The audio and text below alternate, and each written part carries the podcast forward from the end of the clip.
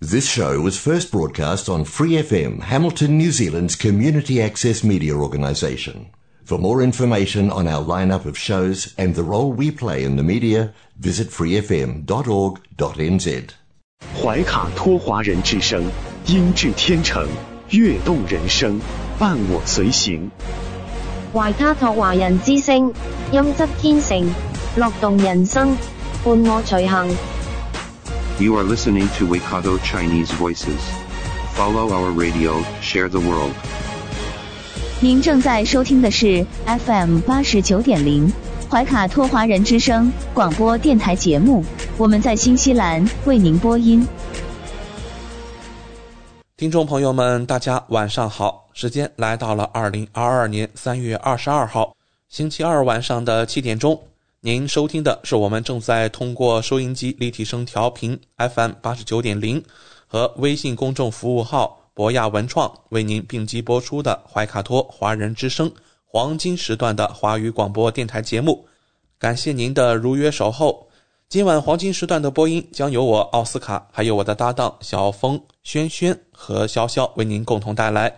首先和您见面的栏目是您熟悉的《中新时报》特约播出的读报时间。您将了解到明天即将出版的《中新时报》各个版面的精彩内容。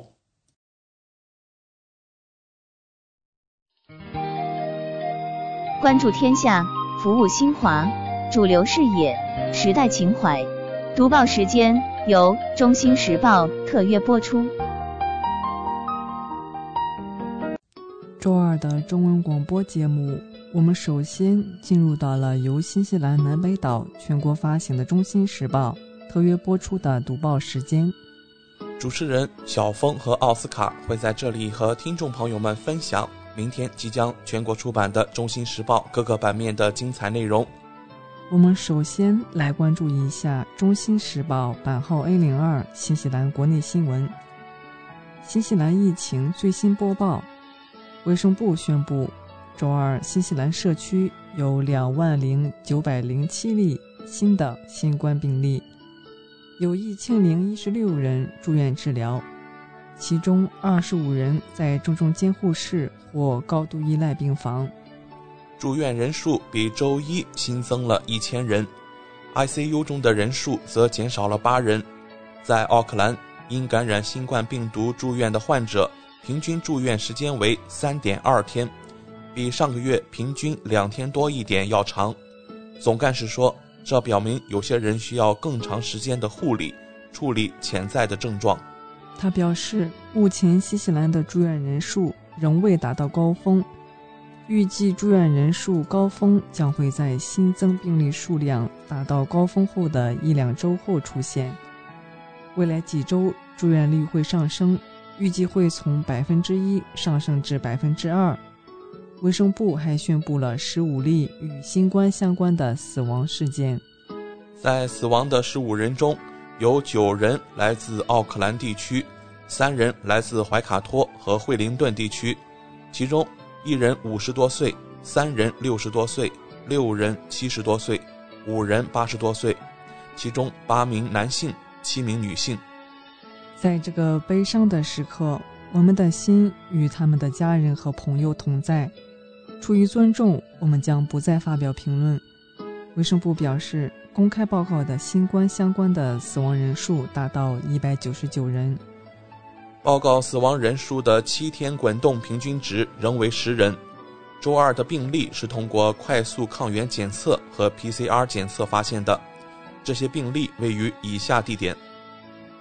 北地八百零二例，奥克兰四千二百九十一例，怀卡托一千八百八十二例，丰盛湾一千二百一十八例，湖区五百九十四例，霍克斯湾一千二百四十三例，中部地区九百五十四例，方格努伊三百九十九例，塔拉纳基六百三十六例，东海岸三百八十二例，怀拉拉帕三百二十三例。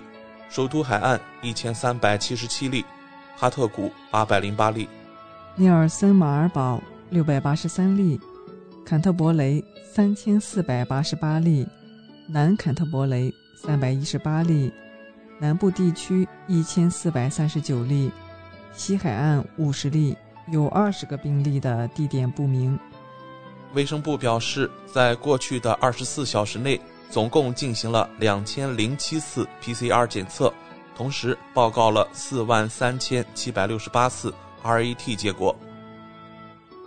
活跃的社区病例数为十一万九千一百三十一例，他们在过去七天内被确认，但尚未归类已康复。卫生部表示，病例的七天滚动平均值为。一万七千零二十例，低于周一的一万七千一百二十四例。周二边境还有三十四例新病例。昨天周一，新西兰记录了一万四千四百六十三例社区病例。让我们来到《中新时报》A 零二国内新闻第二篇文章：放弃疫苗证只是政治操作，现在还为时过早。一位流行病学家说：“现在要求放弃疫苗通行证和改变交通灯系统的限制呼声很不合时宜。”新西兰新冠死亡人数呈上升趋势，周一报告了九人，同时有一千人住院，其中三十三人在重症监护室，这是迄今为止重症监护室人数最多的一天。奥克兰大学流行病学家罗德·杰克逊教授说。最糟糕的情况可能还没有到来，尽管这个国家的日增病例数正接近顶峰，但现在放松还为时过早。他说，目前没有多少企业想取消疫苗通行证，做出改变只是政治性的操作。他在接受媒体采访时说：“环顾世界其他国家，他们的高峰期并不会直线上升和下降。”如果过早取消疫苗通行证和其他公共卫生干预措施，新西兰将面临摇摇欲坠的风险。他认为，目前应该保留疫苗通行证，直到奥密克戎爆发明显即将结束。目前我们正处于领先地位。当我们仍然处于领先地位时，取消任何有效的公共卫生措施绝对没有意义。这太疯狂了。我认为现在推动取消疫苗证就是政治废话。他说，仍有超过一百万新西兰人需要获得加强疫苗。同样，未接种疫苗的人感染新冠的可能性是完全接种的人的两倍，传播它的可能性是三倍，住院的可能性是五倍。我们还没有结束，那些相对较少的因素倍加相乘时，就足以压倒我们的卫生系统。他提到了英国和澳大利亚部分地区正在发生的事情，那里的病例数量正在上升。我知道取消疫苗通行证的压力很大，但我认为这是一个错误。他说，是企业迫使政府引入了疫苗强制指令。他不相信企业现在非常赞成取消。我认为取消疫苗强制令这是政治上的操作，在接下来的几天里改变。交通信号灯设置也没有任何意义。我们今天住院的人数比以往任何时候都多，我们的死亡人数比以往任何时候都多。放松已被证明在疫情爆发高峰期非常有效的公共卫生措施是没有任何意义的。总理杰森达·阿德恩在接受采访时说：“交通信号灯系统必须没有更多的限制性，并且在第一波奥密克戎高潮之后。”强制疫苗将不再是必要的。内阁在周一开会审查强制疫苗、疫苗护照和红绿灯系统，但要到周三才会公布相关决定。这些变化将标志着奥密克戎进入新西兰之后，政府对于新冠管理的最大动摇。我们知道，未来我们可能会有更多的奥密克戎浪潮。我们已经在其他国家看到了这种情况。阿德恩说。因此，让我们确保我们获得适合未来的新冠保护框架，即交通信号灯系统。我们希望它不会有不必要的限制，所以在一些领域我们可以削减这些限制。我们会的。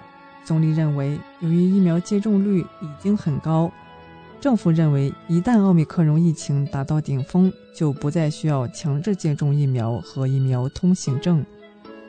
让我们来看《中新时报》A 零二国内新闻第三篇文章：新西兰一海钓观光船沉没，致四人死亡。新西兰警方二十一日说，一艘载有十人的海钓观光船二十日晚在新西兰北岛北部海域沉没，救援人员已找到四具遇难者遗体，救起五人，仍有一人失踪。新西兰警方发言人二十一日通报说，当地时间二十日晚，海岸救援部门收到该船只求救信号。事发海域当时天气极端恶劣，救援直升机连夜在沉船地点附近救起五人，后续陆续找到了四具遗体。据当地媒体报道，该船长十七米，隶属当地一家海钓观光公司。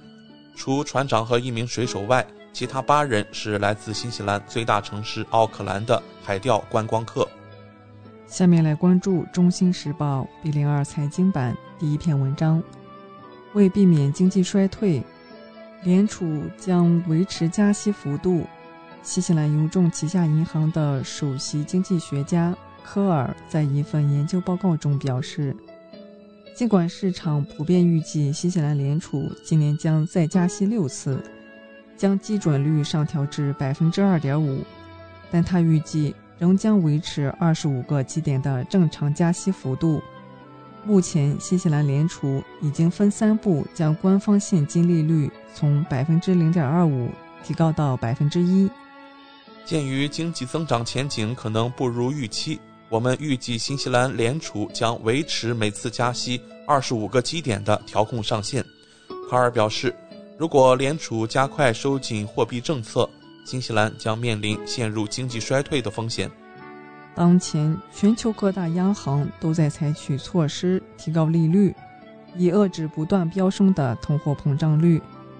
新西兰澳新银行的一些经济学家们此前曾预计，由于新西兰通胀率预计将加速升至百分之七以上，新西兰联储将被迫加息五十个基点。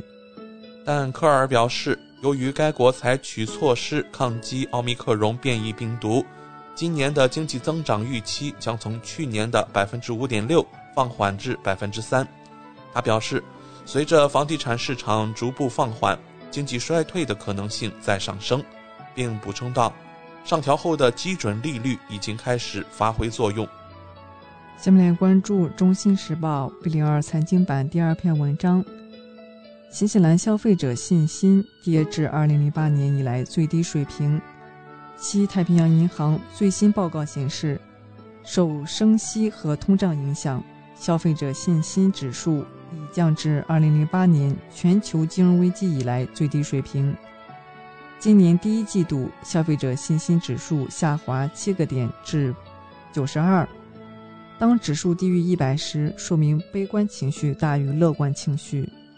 Westpac 西太平洋银行代理首席经济学家表示，新西兰正在承受一系列经济逆风的打击。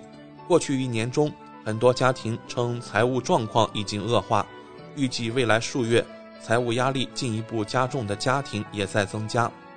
对普通家庭而言，最大顾虑之一在于日常消费品价格快速上涨，远超工资涨幅。尤其是食品和燃料大幅涨价，占据家庭开销大头，同时也在挤压其他方面的消费。另外，借贷成本升高导致家庭可支配收入减少，而奥密克戎病毒扩散也让一些人感到忧心。全国各地信心指数都很低，家庭对于来年前景感到紧张。该调查样本数量为一千五百五十九。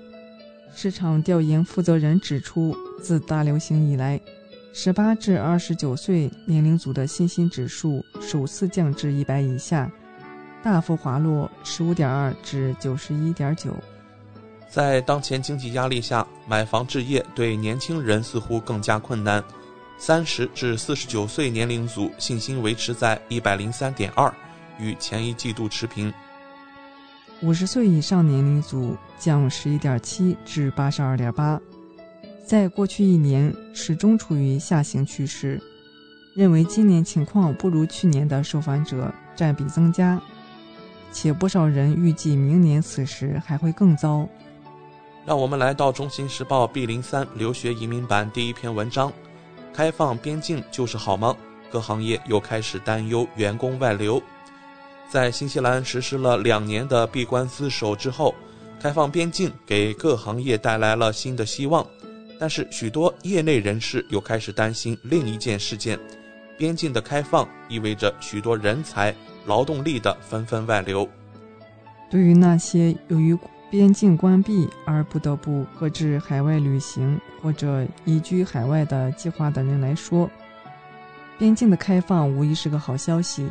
但是对于那些已经受到大流行重创的行业的雇主们来说，他们对于此忧心忡忡。澳新银行预测，明年将有大约两万名新西兰人前往澳大利亚，这个国家的劳动力市场将大幅升温。包括卡车运输协会在内的一些团体表示，他们希望边境放宽的同时，移民规则也相应放宽，这样才能解决人力招聘问题。下面来关注《中新时报》三零二旅游版第一篇文章：国际旅行的开放进展。国际航空运输协会表示，随着新冠肺炎疫情转为流行疾病，国际航协欢迎各国积极开放边境、放宽旅行限制。国际航协对全球排名前五十位的航空旅行市场旅行限制措施的调查显示，接种疫苗旅客的受限程度越来越少。国际航协在疫情期间针对旅客的多份调查显示。病毒检测和入境隔离是旅行的主要障碍，市场开放程度的地区差异明显。亚洲地区的旅行仍受新冠肺炎疫情限制的严重影响。二零二一年，北美和欧洲的国际客运量反弹，仅比二零一九年峰值低百分之四十二，而亚太地区的客运量比二零一九年低百分之八十八。然而，亚太地区也取得了一些进展。印度和马来西亚最近宣布放宽限制，放宽措施正日益成为共识。最近的一份研究报告显示了奥密克戎变异株在欧洲的传播，结论是旅行限制可能只会将一波疫情的高峰推迟几天。但近期澳大利亚、孟加拉国、新西兰、巴基斯坦和菲律宾已放松限制措施。希望此举可重建该地区的旅行自由，如同世界其他地区一样。下面来关注《中心时报》C 零三房产版第一篇文章：新西兰物流业半瘫痪，各地商品或即将涨价。海关经纪人和货运代理联合会表示，其下属许多成员的仓库中没有足够的人员来卸货，因为许多员工都在家隔离。首席执行官罗斯玛丽·道森表示，奥克兰和惠灵顿之间的送货时间现在已经延长到五天。他说，奥克兰港口有许多工作人员生病或隔离，这加剧了拥堵问题。越来越多的船只改道前往旺加雷附近的北港，这意味着那些有员工缺席的货运公司需要更长的时间周期。所有这些都推高了商店的定价。货运时间越长，交付时间越长，成本就越高。进口商必须将这些成本转嫁给客户，客户最终将其转嫁给消费者。该行业已为疫情做好了充分的准备，许多货运代理将他们的团队分开，港口将工人分成泡泡。行业的每个环节都在全力以赴，但每个环节都受到影响。最后，让我们来到《中新时报》第零二文娱版文章。二零二二年世界幸福报告，新西兰位列前十，阿富汗倒数第一。联合国公布二零二二年世界幸福报告，芬兰连续五年被评为世界上最幸福的国家，阿富汗排名最末，被列为最不幸福的国家。全球幸福指数排名前十的国家依次是芬兰、丹麦、冰岛、瑞士、荷兰、卢森堡、瑞典、挪威。以色列、新西兰、阿富汗排名最末，紧随其后的是黎巴嫩，排名倒数第二。保加利亚、罗马尼亚和塞尔维亚的幸福感提升幅度最大，黎巴嫩、委内瑞拉和阿富汗的幸福指数降幅最大。芬兰这个拥有大片森林和湖泊的国家，以其完善的公共服务、无处不在的桑拿浴室、对政府的广泛信任、犯罪率低和不平等程度低而闻名。饱受战争创伤的阿富汗，在2021年的排名中已经垫底。在美国领导的军队撤出后，塔利班于2021年8月重新掌权。黎巴嫩则是因为面临经济崩溃，在146个国家的指数排名中跌至倒数第二，仅次于津巴布韦。今年是世界幸福报告发布的第十个年头。报告撰写人之一杰弗里·萨克斯写道：“多年来，世界幸福报告的教训是，社会支持、彼此的慷慨和政府的诚实对民众的幸福感至关重要。”根据盖洛普在每个国家的民意调查，除了个人幸福感之外，幸福得分还考虑了国内生产总值、社会支持、个人自由和腐败程度。今年，作者们还使用了社交媒体上的数据，比较了新冠疫情前后人们的情绪。他们发现，十八个国家的焦虑和悲伤情绪大幅增加，但愤怒情绪有所下降。以上就是今天读报时间的全部内容。在此，我们也感谢《中新时报》对本节目的大力支持。《中新时报 Asia Pacific Times》，新西兰南北岛全国同步发行。关注天下，服务新华，即刻关注官方微信公众服务号“中新华媒”，在线读报、华语广播、视频报道，应有尽有。您关心的时政新闻。您关注的生活爆料，您想知道的商业资讯，您想了解的社会百态，离不开您的《中心时报》。光影随行，戏如人生。怀卡托华人之声中文广播带给您精彩经典的影视剧和纪录片分享，让我们与您展开一段胶片之旅，共同陶醉于光影世界。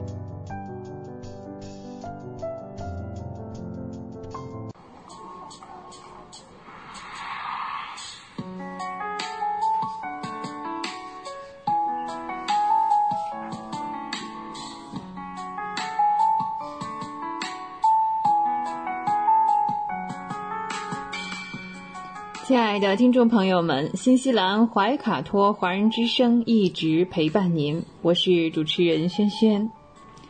光影随行，戏如人生，分享精彩的影视作品，无论是电影、电视剧，还是优秀的纪录片，都会陆陆续续的来装点您的生活。那今天我们要来分享的第一部影片呢，真的是戏如人生，人生如戏，名副其实啊！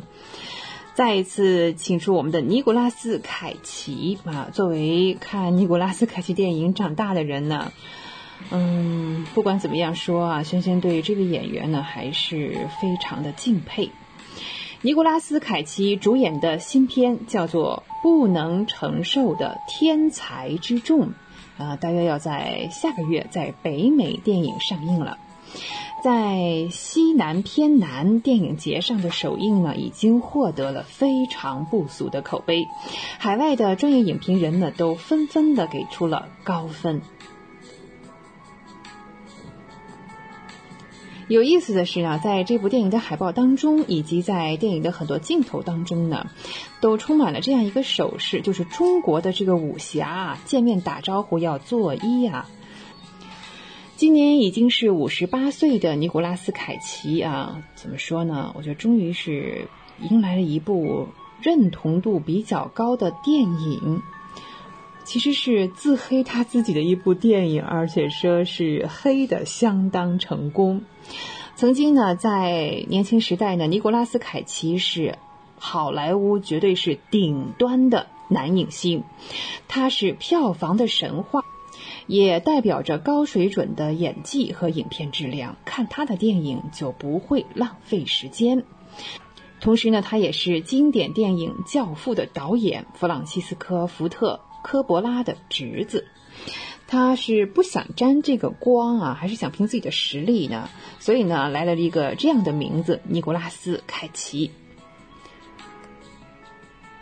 曾经风光无限的影帝呢，在很多影迷的心中呢，既是实力派、演技派的男星啊。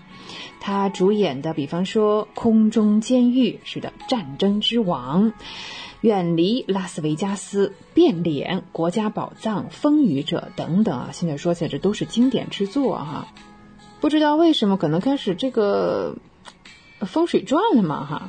他的薪酬呢，也由最高的两千万美元跌到一百万美元，这让影迷们对他是爱恨交加。尽管如此呢。嗯，说实话，其实大家还都在期待着他能够翻身，能够拿出新的作品。就像那最近说这个基努里维斯，对，再次呢回到好莱坞一线的阵容。要说 要说这部不能承受的天才之重啊，是凯奇的自黑之作。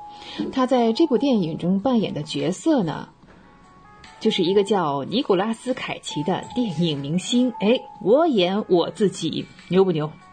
在这部电影中呢，凯奇扮演的是过气明星凯奇。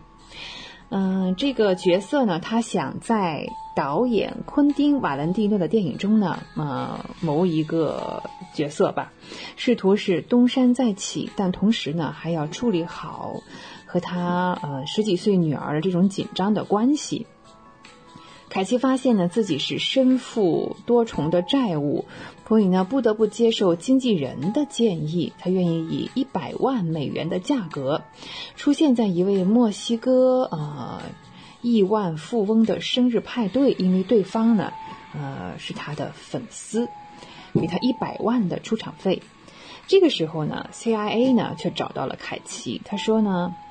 这位亿万富翁呢，实际上是贩毒集团的首要人物，而且绑架了一位墨西哥总统候选人的女儿。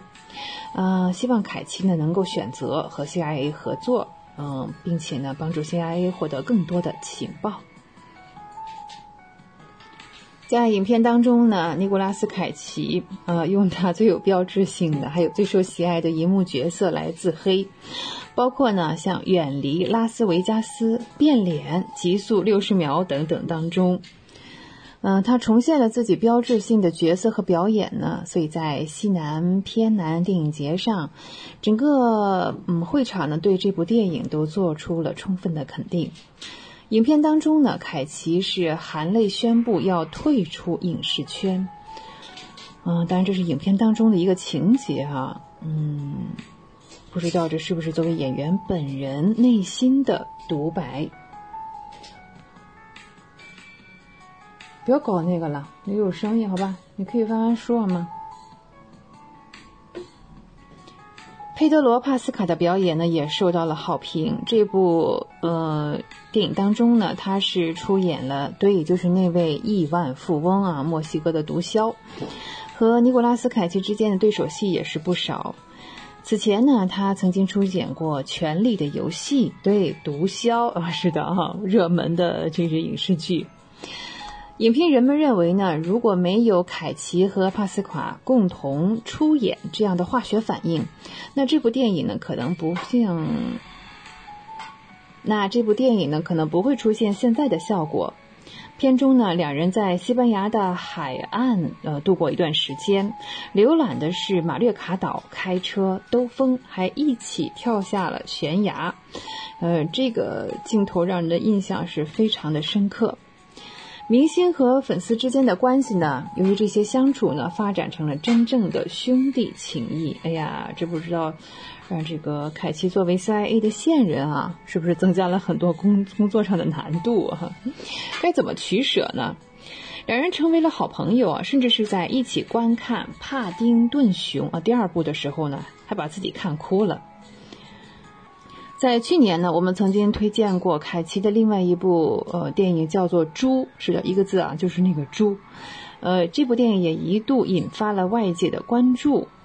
当时那是一部独立制作的小成本电影，嗯，凯奇呢似乎是表达了自己一些对现实的困惑，他表示呢，我不知道我是不是还想回到好莱坞去，呃，我也不知道我会不会去拍一部迪士尼的电影。我只是想出现在片场，走进一个房间，带着我的生活经历、回忆，甚至是昨天晚上做的噩梦，去给大家讲故事。那这部最新的影片《不能承受的天才之重》。我们相信这个会演戏的尼古拉斯凯奇又回来了。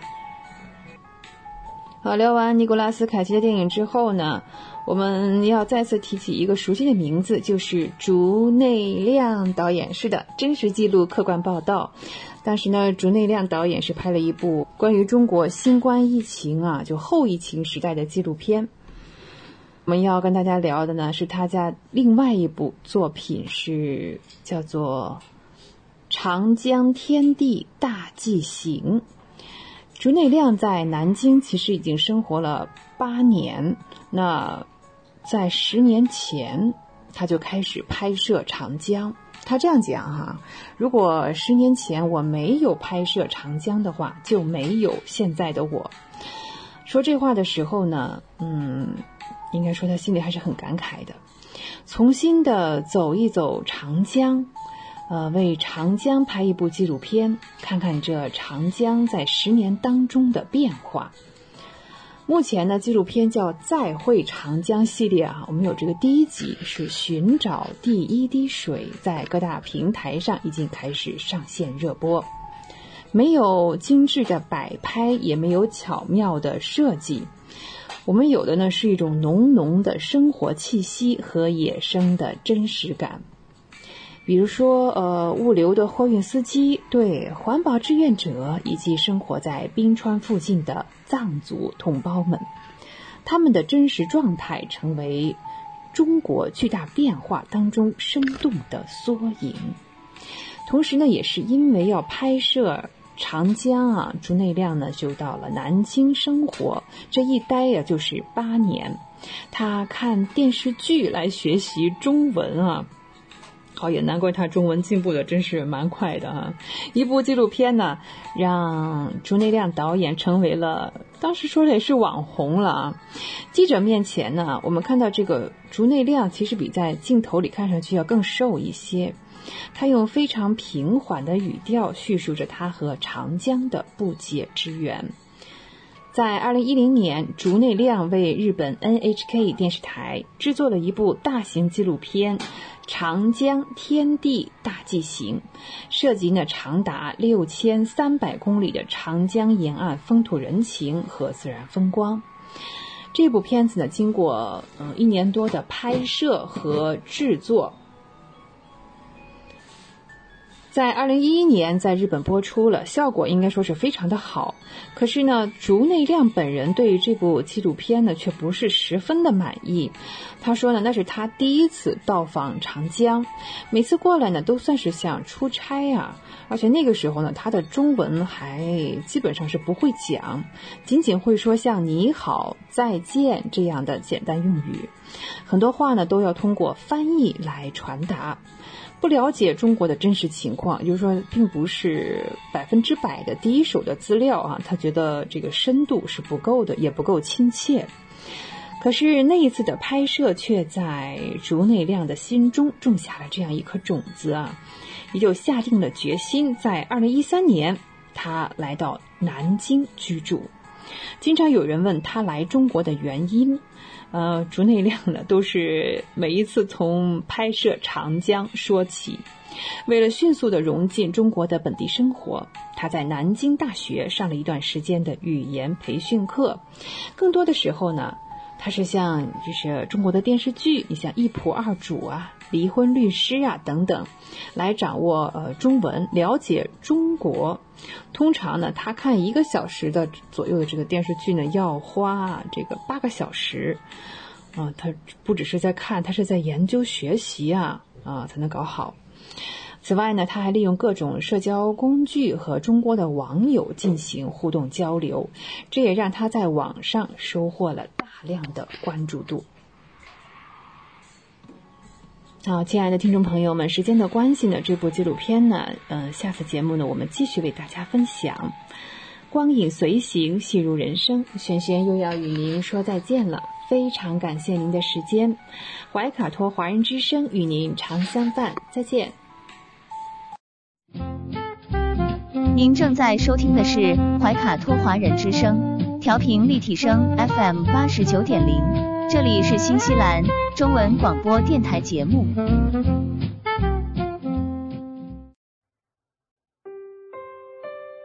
我是您的私人健康顾问，我也是您的保险索赔专家，我更是您的家庭风险管理和理财专家。丽丽谈保险，每周二晚上七点半准时与您相约怀卡托华人之声。亲爱的听众朋友，大家好，欢迎来到您熟悉的丽丽谈保险专题时间。我们邀请纽西兰顶尖的专业保险和理财专家莉莉女士，与收音机前和正在线上收听节目的新朋友、老朋友们打个招呼。各位听众朋友们，大家晚上好，我们又见面了。嗯，晚上好。我们知道您是全球百万圆桌 MDRT 顶尖会员，纽西兰第一位获得全球华人金融保险业最高荣誉。国际龙奖 IDA 白金奖的保险顾问，新西兰保险行业大奖 Ascent 最高奖项白金奖和 Apex 最高奖项白金奖的获得者，很高兴您做客我们的节目。谢谢阿斯卡。嗯，上期的节目中，我们聊到了新冠对于保险行业的影响，以及在全球范围内保险公司或再保险公司。针对新冠做出的核保或者是保单调整等等，今天我们请丽丽来跟我们聊一聊医疗保险中对于怀孕生产方面的保障。首先啊，请教您，我们购买的高端医疗保险中有针对怀孕生产方面的保障吗？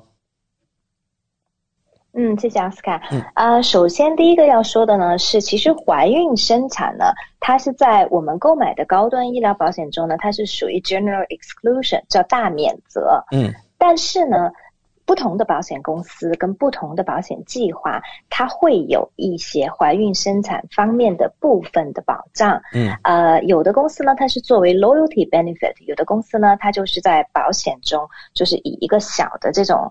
Benefit 出现的，嗯，那么 in general 来讲呢，我们在纽西兰呢，怀孕生产是免费的，不需要花钱，然后呢，也不需要等待，因为生孩子嘛，两条人命是很大的事情，所以整个的这个纽西兰的公立呢，其实能够提供非常非常好的保障。那么我其实理解呢，就是因为作为我自己也是三个孩子的妈妈，然后呢，我很多的客户，你比如说从国内来的移民。啊，然后呢，或者在这边生第一胎，有的时候可能是第二胎，嗯，很多人他都可能会比较焦虑，因为没有什么选择。因为在国内的话，大家可以选择去啊医院，然后找不同的医生，是的，然后呢，主任医生啊等等。那么在纽西兰的话呢，因为我们的公立医疗系统呢，其实能够为产妇啊。提供非常好的照顾，然后包括新生儿，所以呢，其实它整个的服务都是免费的，而且不需要等待。所以呢，我们在纽西兰呢，我先跟大家简单的讲一下，我们在这边就是怀孕生产整个的一个程序。嗯啊，那当然就说如果。啊，收音机前的听众朋友们呢，如果对这方面没有什么太多的概念的话呢，可以正好趁这个机会呢，可以了解一下。然后我们再来谈到是说保险，我们的医疗高端医疗保险中是否有对这方面的一些部分的一些保障。首先来讲呢，当我们就是说啊怀疑自己怀孕了或者发现自己怀孕了呢，呃，大多数的情况呢，我们有第一个去见的这个相关的专业人士呢，要么是家庭医生，要么呢是助产士。那么在纽西兰呢，助产士他是独立的助产士，然后呢，很多人他可能会选择先见自己的家庭医生，因为毕竟家庭医生对自己的很多信息他都很了解。那么在家庭医生那边呢，我们可以做免费的这个再次的验孕的这个测试，就会比较准确。然后呢，可能一旦确定了怀孕之后，那家庭医生通常呢会给我们开验血。可能就会是初步的第一次的这个验血。那验血是不需要花钱的啊。那么，所以呢，只要我们享受免费的公立医疗，那整个这个生产从最初期到产后这些整个的一套都是不需要花钱的。那么我们验血之后的话呢，那当然什么都是正常的话，那家庭医生呢就会建议我们去找这个独立的助产士，找 midwife。那独立的助产士呢有很多很多，有讲中文的，有讲英文的，然后包括有的呃就是各个啊国籍的，可以讲不同语言的都行。我们可以根据自己的需求啊或者身边朋友的介绍去选择。适合我们的，并且他是能够，就是他有时间可以照顾我们的，因为毕竟来说，怀孕有九个月的时间，那么这个助产士需要从头跟到我们，一直到出生之后，甚至宝宝在可能前一两一个月都是前两周到一个月都是属于助产士的这个范围，回头之后才会转到 Plunket 那边去。那么当我们联系了这个助产士呢，然后助产士他也有时间，他会跟我们签订一个就是这个护理的这个合同。那么之后的话呢，这个助产士他会负责我们整个怀孕期间的这个所有的，包括我们的检查。然后呢，当然这个啊，刚开始从怀孕初期呢，可能我们在见这个助产师呢，可能就是。每一个月可能见一次，然后呢，到了怀孕的后期的话呢，看不同的 trimester，那我们可能再见助产士会变到频繁到一个礼拜一次。那如果怀孕中我们有出现任何的其他的 complication，比如说妊娠糖尿病，这是比较常见的，尤其在华人朋友中间其实是蛮蛮常见的。那么可能就是助产士会对我们有一些额外的一些监测。那么在怀孕中呢，通常来讲呢，我们需要做两到三次的 B 超，那么这个 B 超呢，通常第一次呢是看我们这个就是判断我们这个胚胎的大小，然后看我们这个预产期是什么时候，然后呢，第二次的 B 超呢大概是在十周到十二周的样子，然后呢，这个是作为这个啊。唐氏综合症的这个筛查，我们叫 Nuco Scan，然后通常是在纽西兰是由这个做 B 超加上做验血来完成的。那这个大家可能有生过孩子的都知道，这个都是免费的。嗯，然后呢也不需要花钱。那有的可能有的朋友会讲说，为什么我们在怀孕中的 B 超有时候需要花一些钱呢？其实这个是跟检查机构不一样，然后呢，它可能。呃，申请到的政府 funding，或者是说它制定的价格不一样，那有很多的地方我们是可以选择免费。去做这样的检查完全不需要花钱，也有部分的检查机构要收一部分的钱。你比如说，有的地方可能要收五十块钱或者是什么样的。那大家，就像我讲的，大家可以选择不需要花钱的地方，所以那整个整个过程就都不需要花钱。然后第二次的这个 B 超呢，就刚才我提到第三次的 B 超呢，可能就是在二十周的样子啊，可能再做一个这个 B 超，看看这个孩子成长的这个问题。那个时候就能够看到性别了。我们大家就是想要知道的这个性别。那么，呃，所以呢，这个是我们在正常情况下怀孕生产中可能会牵扯到的，有定期的验血，然后呢，助产士会给我们开验血单，然后呢，有定期的这个独立助产士帮我们监测心这个胎呃胎儿心跳，然后呢，包括测验我们的这个。啊，就是做尿液检查，看看就是比如说血糖啊等等这些东西，嗯，啊都会在里面。然后包括我们的这个 B 超。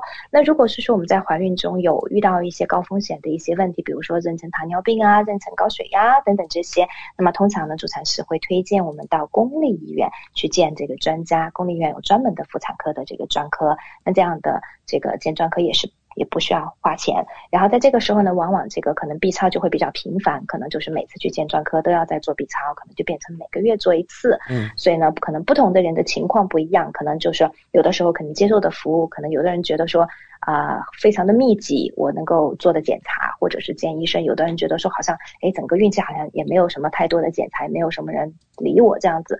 那但这个主其实就是根据就是产产妇具体的身体的情况跟胎儿具体的情况。然后我们生产的话呢，嗯，我们可以选择在两个地方生产，一个是公立医院，另外一个是生产中心。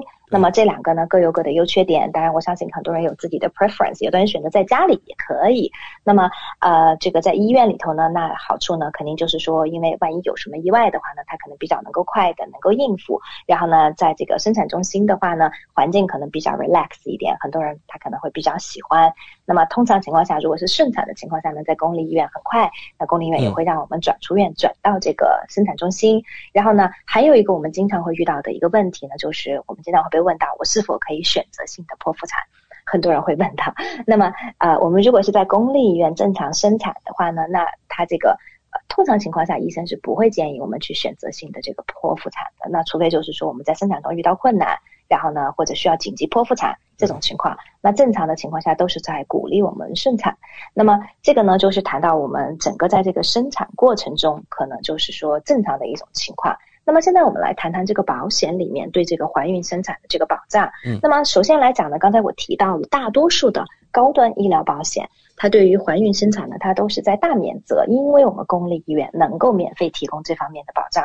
因为我们之前在谈到高端医疗保险呢，我们也强调了这一点，就是说我们纽西兰的高端医疗保险，它是建立在公立医疗的基础上的，所以公立医疗能够及时救治的东西呢，呃，我们的医疗保险都会用不上。刚才这我提到的怀孕生产就是其中一个典型的例子。嗯，那么呃，我们的保险中它对怀孕生产会有一些什么样额外的保障呢？第一个。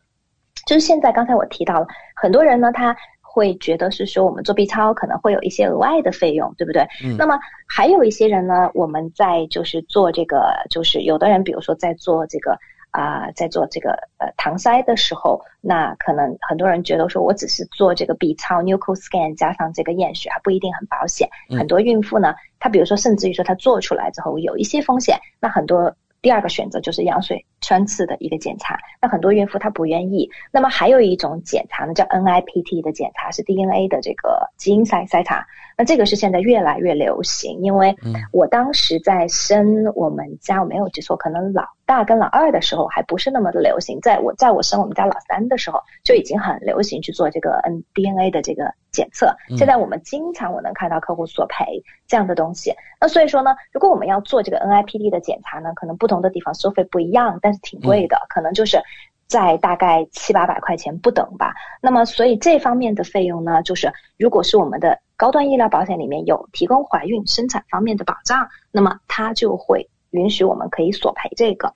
但是我举一个例子，不同的公司呢，它对于怀孕生产的保障呢，它其实不一样。我拿我自己的保险来举例子吧。你比如说我的保险呢，我买的是 AI 这个公司的这个 Private Health Plus 这个计划。那么在这个计划中呢，它对于怀孕生产呢，它其实分成了两个部分。第一个部分的保障呢，是它每一年，就是我们每一次怀怀孕，每一个人在每一个保险年度，它会有一个一千五百纽币的一个额度去支付怀孕、生产和不孕不育相关的费用。它这个地方呢，大家注意，它也保不孕不育。你比如说，像有的时候我们需要去做检查，为什么怀不上孕，会需要去看这个妇产科的专科，然后呢？就是看专科需要花钱嘛，然后呢，私立的妇产科专科去知道为什么我怀不上，那相关的包括这个不孕不育检查，它都在这个一千五百块钱里面，它都有保。像我刚才举的例子，我们要做这个啊怀孕期间的这个 DNA 的检测，或者额外我们做 B 超收的额外的费用，都可以在这个一千五百块钱里面索赔。那么很多人就会问说，那如果是说我怀孕的时候，我想要走私立的妇产科专科，可以吗？可以。其实，在纽西兰的大多数城市都有，包括我自己生孩子的时候，我也是选择的是私立的这个妇产科的专科。但是呢，私立妇产科专科他们通常收费呢，他们是以 package 就套餐价格他们来收的。那套餐价格可能不等，我看到的索赔中有可能三千五到可能七千块钱都有不等的这个价格，接接近七千块钱。那所以说呢，他们的套餐价格呢，那很显然，比如说我。取个中间值，比如说他要收四千五百块钱，那我的保险赔一千五百块钱，那肯定是不够的嘛，对不对？然后呢，他们这个套餐价格呢，它其实无论你是顺产还是剖腹产，它其实都是这个价格。因为像我刚才提到了，如果我们要剖腹产，那只能在公立医院进行，也没有办法在私立医院进行。纽西兰据我所知，目前私立医院还没有办法能够做这个生产方面的剖腹产的这个手术，所以呢，所以专科还是会把我们安排到公立医院去做这个剖腹产。如果说我们需要，最后需要。就是需要剖腹产的话，那么另外一个问题呢，就是刚才提到了，就是它这个保险呢，比如说拿 AIA 的保单来举例子，它有一千五百块钱的这个额度。那么这个一千五百块钱的这个额度呢，虽然我们可以去做这个，包括这个啊 DNA 的检测啊、超声波的检测啊，甚至在不孕不育中呢，我们也可以做这个关于 IVF 相关的这个检查，但毕竟呢，它这个额度是比较低的，虽然也没有垫底费，然后呢，它一个保单年，然后呢一次怀孕我就只有一千五百块钱。那么还有一种情况呢，就是刚才我提到，我们怀孕中有时候会出现一些风险稍微高一点的，比如说高龄产妇，比如说妊娠糖尿病或者妊娠高血压，这些呢我们都叫做 risk factor，就是叫 high risk，就是风险比较高的这个怀怀孕。如果是这种情况呢，那么 AIA 的这个保单呢，医疗保险呢就会再提供额外的两千块钱，在这个怀孕生产方面的。那么我们可以就是用这个两千呢，就是由比如说由 GP 或者我们的专科或者我们的助产士有评估这个怀孕期间呢有任何高风险因素的情况下，刚才我举的例子，比如说妊娠糖尿病啊、妊娠高血压，我们需要进行相关的检查或者治疗，我就会有额外的这个两千块钱。这个两千块钱呢，就是在一个保单年中会有两千块钱。那所以这个两千块钱加上前面的一千五呢，如果我同时符合这个后面的这个条件的话，那我就可以有三千五百块钱。我可以索赔，然后另外一个呢，在 AIA 的这个保单中，它比较好的呢是，如果是说我跨了一个保单年，比如说因为怀孕时间比较长嘛，对不对？有九个月，正好呢，我可能有跨了一个保单年，那我这个两千呢，我就可以索赔两次。所以说呢，最好的情况下的话，客户呢可以索赔拿到了四千加上一千五，可以是到五千五百块钱。所以呢，这个就是说。在很多数的情况下，就够我们去支付这个私立的这个产科方面的这个套餐的价格。但是呢，它有一点剖腹产它是不包括在内的，所以呢，只就是我们的这个啊专科只要不特地说明这个钱是用作剖腹产的，其实都没有问题，因为。呃，我们在生产的时候并不知道会是顺产或者是剖腹产，而且这个钱我们是提前交嘛，对不对？嗯。那所以呢，这是刚才我谈到的第一个，就是我自己的这个保险公司。另外一个呢，就是我谈一下市面上最大的两家医疗保险公司，一个是 Southern Cross，一个是 NIB，这两家公司都是买的人也特别的多。Southern Cross 这个公司呢，如果比如说我们买的计划是 Southern Cross，比如说最流行的叫 Wellbeing Two 这样的计划的话呢，那购买了保险，它一年以上呢有这个产科、妇科专科或者麻醉师提供的这个护理和服务，它包括了 B 超啊、多普勒超声波啊，像这些，它每年呢它有提供七百五十块钱的这个索赔额度，但是我们需要负责这，我们需要支付垫底费。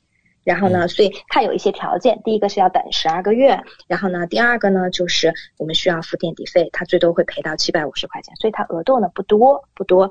然后呢，另外一个的话呢，就是我们如果有的客户买的是 Southern Cross 比较贵的产品叫 Ultra Care，因为 Ultra Care 呢，它里面呢有包括了就是含家庭医生跟买药这个部分，那么所以说呢，在 Ultra Care 呢，它的额度就会比它的这个 Wellbeing Two 的这个额度要高一些，它会提供到一千块钱。对他的这个索赔的这个额度，但是也是要等一年。对，嗯，然后呢，还有一个呢，就是呃，我们刚才提到的这个啊，刚才我们提到的，在这个 NIB 的这个计划，那 NIB 呢，也是一个比较流行的一个医疗计划，高端医疗保险的计划。那 NIB 的话呢，它对于单次怀孕来讲呢，在一个保单年中呢，它目前的额度算是最高的，在。行业中，目前就是三三家公司对比中，在这三家公司中算是最高的。它每年呢，每一次怀孕，它每一次怀孕，它可以提供到四千块钱的这个关于怀孕中由家庭医生、专家或者是助产士评估怀孕期间有高风险因素。它这个注意，大家注意，就是它有高风险因素需要进行相关检测等等。然后呢，它会保到四千块钱。但是呢，NIB 的它这个四千呢，它仅仅是叫做 obstetric care 的这个。就是 benefit，它不会把不孕不育这一点，所以呢，这个是一个小的这个区别，对，而且呢，它也是有特别说明是剖腹产，还有宫外孕，它是不包括在里面的，对，所以这就是呢，可能市面上比较流行的三家公司，我们刚才做的一个这个对比。嗯，感谢丽丽带来详细的介绍。那大家比较关心啊，我们在索赔的时候需要注意哪些问题呢？嗯，索赔的时候呢，刚才我提到，就是刚才在介绍这个，就是这几家保险公司的产品的时候呢，第一个就是不少的公司它都有等待期。然后呢，你比如说刚才我举的例子，AIA 的这个公司呢，一千五百块钱的这个呢，它要购买保险两年以上，两千块钱的这个额度呢是没有任何等待期的。然后 Southern Cross 呢是有一年的等待期。然后呢，呃，NIB 的这个保险呢是要购买完保险以后的这个怀孕。对，就是你不能够是在买保险之前你就怀孕了，所以他要等到购买保险以后的这个怀孕，然后他才会保。然后呢，还有就是剖腹产，它不包括在里面。然后有的公司呢，它会保不孕不育的治疗。然后呢，有的公司呢，它不包括这个不孕不育方面的这个治疗。然后还有一个呢，就是我们在索赔的时候呢，因为刚才我提到了，就是我们如果要走私立的这个。产科专科的话呢，然后呢，再跟产科专科的沟通，然后包括我们在这个支付这个这个专科的费用在索赔的时候呢，我们可能有时候需要注意一下，因为刚才我提到了保险公司因为索赔中它还是会有一些限制，所以呢，像我们的客户呢，我们都会及时提醒他们，在怀孕的初期我们就会提醒他们。嗯，那除了您刚才的介绍，还有哪些保险对于怀孕生产有所保障呢？嗯，没错，就是怀孕生产呢，因为是个风险很高的事情，对于妇女来讲，那所以说呢，我们经常也会遇到客户会询问，是说，呃，但我们的大病保险会保吗？我们的人寿保险会保吗？嗯，那我们从这个就是 general 的角度来讲呢，那如果我们因为怀孕遇到了，你比如是说很不幸遇到了风险非常大的，然后比如说导致引发其他的并发症去世，那人寿当然是会赔。因为人寿保险它没有这个方面的免责，我们之前已经提到过了。有些人的人寿保险它没有免责，好的人寿保险我是这样，没没有免责，它是真的是非常好非常好的人寿保险。那大病这个保险呢，如果我们怀孕中遇到了意外，就是有一些并发症符合这个大病的这个索赔，那当然大病保险它也是会。赔的，我之前有遇到过，就是呃，客户因为怀孕引发的肺动脉高压非常大的这个疾病，最后大病也是有索赔。虽然救治呢是在公立医疗免费进行的救治，可是大病保险呢是正常索赔。大病保险它就是说，只要你符合它的条件，无论是我之前提到过的，我们因为不幸感染了新冠，然后呢进重症监护，或者是我打了疫苗造成了一些，或者因为怀孕造成了。这个严重的一些啊反应，只要达到了它的这个索赔的标准，它都会理赔。另外一个呢，就是我们的大病保险里面呢，有的保险公司呢，它其实里面它有赠送一些保障，怀孕生产方面的保障。我还是拿我自己的保险来举例子，因为这个比比较好举举例子。比如说 AIA 的保险，它里面有赠送叫新生儿保障。新生儿保障呢，就是。它是自动送的，你购买了这个大病呢，它就自动会送。就是说啊，如果是说这个新生儿出生出现了五种中的任何一种。的这个先天性的残疾，那么它就会一次性的理赔。你比如说像兔唇、唐氏综合症、脊柱裂，然后呢失明、完全失明，或者是说缺少就是两个这个啊我们的肢体，包括手或者脚等等这样子。嗯。然后先天性肢体残缺这些，它就是会有新生儿的这个保障里面的这个索赔。然后呢，嗯，当然它这个它是说的，它这个就是定义是要就是出生的时候患有。五种特特定先天性疾病中任何其中一种，并且在出生三十天后要存活下来，然后呢，他会赔到我们的保额百分之五十，最高达到五万块钱。但是呢，我们索赔这个不会降低我们投保的，我们大人投保的这个重疾保险中的这个保额，它是它是不会降低的。所以这个是大病中第一个是自带的。另外呢，我们在购买大病保险呢，我们可以选择性的投保呢，它叫。Maternity 的一个保障，就是怀孕生产方面的这个保障。当然，这个选择性的这个保障呢，它叫 optional children and maternity benefit，就要单独的加钱。当然也不是很贵。那这个保障呢，它其实主要是把怀孕中呢三种比较严重的这个。怀孕中出现的意外，第一个呢，子痫，我之前也有客户索赔过。然后第二个是葡萄胎，然后呢，第三个是弥散性血管内凝血，就叫我们英文简称叫 DIC，这个是很严重的。那我们遇到任何这三种中的这个怀孕中的 complication。这个妊娠一定都需要终止，因为风险是非常大的啊。那么所以呢，它我们如果有加选这样的保障的话呢，那么它就会理赔。但它理赔呢，它因为这个加选的这个保额并不是很，就是这个这个这个保障并不是很贵，所以它的理赔呢就只有一万块钱，也不是很多。但这个理赔呢也不会降低我们本来购买的大病的这个额度。所以目前来讲呢，这个就是我们的重疾中能够对我们提供的这样的一些保障，对。感谢丽丽今晚带来医疗保险中对于怀孕生产方面保障的精彩介绍，和听众朋友分享了最新的业界资讯。选择丽丽就等于选择了一位私人健康顾问、保险索赔专家、家庭风险管理和理财专家。再次感谢您今晚带给我们的访谈节目。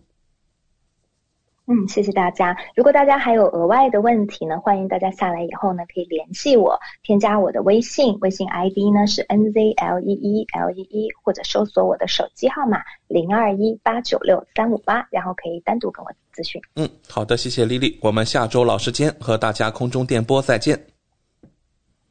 谢谢，我们下周见。跟 Lily 买保险，关键时刻从来不会让您失望。听众朋友不但可以在每周二晚间七点半收听到 Lily 在怀卡托华人之声的专题节目，还可以在每周全国出版的《中新时报》财经、保险、金融版面找到 Lily 的专栏文章和联系方式。我是您的私人健康顾问，我也是您的保险索赔专家。我更是您的家庭风险管理和理财专家，丽丽谈保险，每周二晚上七点半准时与您相约怀卡托华人之声。怀卡托华人之声，音质天成，悦动人生，伴我随行。怀卡托华人之声，音质天成，乐动人生，伴我随行。You are listening to Waikato Chinese Voices. Follow our radio, share the world. 您正在收听的是 FM 八十九点零怀卡托华人之声广播电台节目，我们在新西兰为您播音。感受东方文化，体验汉语魅力。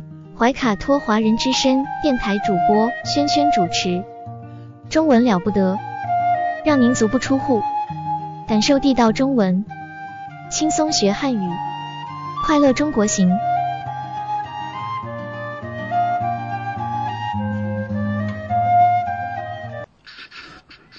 亲爱的听众朋友们，这里是怀卡托华人之声为您效劳。接下来呢，又是轩轩为朋友们带来中文了不得。无论在祖国还是海外，熟悉的乡音总是让人感到温暖亲切。中文不但博大精深，而且好学、好玩、很有趣。比如我们这个小栏目的名字“中文了不得”，还可以说不得了，更可以说了得。看，像这样的排列组合方式，在全世界的语言中是独一无二的。那在每期节目当中呢，我们一起来聊一聊中文学习的知识点，像重点啊、难点啊。此外呢，每期再介绍一点中国文化常识，可以和我们的中文学习相结合，活学活用，事半功倍。今天呢，我们先来聊一个特别常见的词，在口语当中经常用，叫做“来不及”。来不及，哎，来不及啊，是一个动词，表示时间短啊，没办法再赶上去了。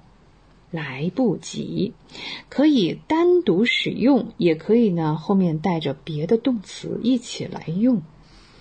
啊，我们经常说啊，妈妈会经常讲，哎，你要多穿一点衣服哟，你会着凉哦。对，等你感冒了，后悔就来不及了哦。是不是经常听到这句话？后悔就来不及了。是的啊，在这里呢，来不及是自己作为一个动词使用啊，说来不及了啊，对啊。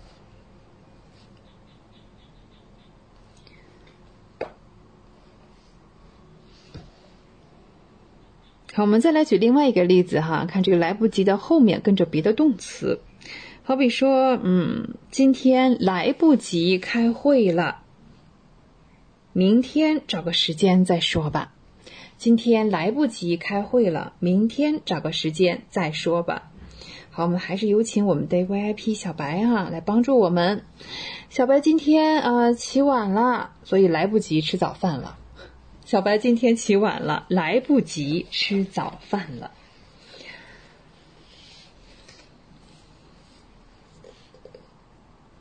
那小白的妈妈呢，也是会经常提醒他，不要忘记别的事情啊。比方说，你不是和同事约了吗？下午两点见面，你再不出门就来不及了。你不是和同事约了下午两点见面吗？再不出门就来不及了。好，其实呢，这个呃来不及啊，这是一个否定的形式吧？那还有它肯定的形式，我们也是口语当中会用到的，那就是来得及啊，那就是时间够用，我们能赶上，表示这个意思。来得及啊，来不及和来得及。那妈妈提醒小白说，下午两点要见同事，再不出门就来不及了。小白看了看表，说：“啊，还来得及。”哎，是这样一个回答，是吧？啊，还来得及。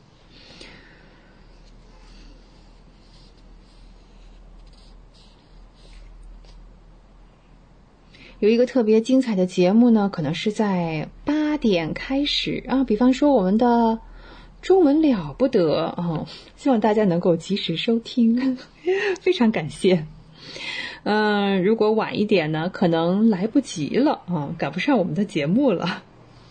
呃，但是不论在什么时间呢，通过其他的公众号方式呢，也欢迎听众朋友们啊。在有时间的时候呢，通过其他的方式关注我们的节目。不管怎么样，都是来得及的，不会来不及听我们的节目。好，再说小白啊，小白本来打算去图书馆还书啊，结果呢，嗯，时间已经来不及了。小白本来打算去图书馆还书，时间已经来不及了。嗯，再看啊，有的时候哈，我们觉得可能是来不及了，但事实上呢，哎，实际情况没有我们想那么糟糕哈。啊，小白以为啊来不及了，可是仔细一看啊，原来飞机十点才起飞。是的，小白呢到了机场，以为时间来不及了，可是一看呢，原来飞机十点才起飞。好，关于“来不及”这个词呢，嗯，用法是比较简单的，而且也是一个常用词。我们先聊到这里。接下来呢，我们来聊一聊，呃，中文当中一个比较有意思的现象，叫做离合词重叠。离合词重叠，表示呢时间短啊，或者是啊，呃，尝试一下或者轻松随便这样一种意义和感觉。它的重叠的形式呢，一般是像 A A B 这样子，比方说跳跳舞，对，喝喝茶，还有再举个例子，好比说散步啊，大家已经看到了，就是把第一个词呢重复一下啊，A A 呀重复，然后是 B 是不改变的。那散步呢，这个例子怎么改呢？是的，就变成了散散步。我们还可以说。帮帮忙，是的，游游泳。那后面这个词也可以是变长的，像打打羽毛球，是的，可以是长的哈。这个这个宾语，像离合词的重叠，口语当中我们也是经常用啊，经常会听到别人这样讲，是吧？好比说呢，小白午饭后啊，经常去附近的公园散散步。小白，呃，午饭后经常去附近的公园散散步。哇，这个箱子好沉啊！小白，你快来帮帮我的忙！哎，帮帮我的忙，就是从这个帮帮忙而来，是吗？这个箱子这么重啊！小白，你快来帮帮我的忙。周末啊，小白一般会在家里看书啊，听音乐。睡睡觉，哎，是的，你看我说看书、听音乐、睡觉都可以用 A A B 这种形式。那周末小白一般在家里看看书，对，听听音乐，然后睡睡觉啊，彻底的放松了哈。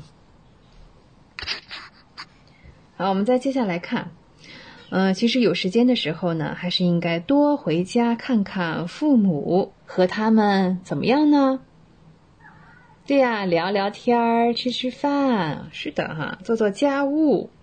有时间应该回家多看看父母，和他们聊聊天儿，吃吃饭，做做家务。再像说啊，我们和小白约好了要见面，好的。那呢，我跟小白已经约好了，我们在周五的时候见见面。我跟小白已经约好了，我们在周五的时候见见面。呃，这样说起来，这个离合词重叠，乍一听这个概念似乎是有点绕。其实举出例子来，真的是 太简单了，太常见了，是而且是太好用了。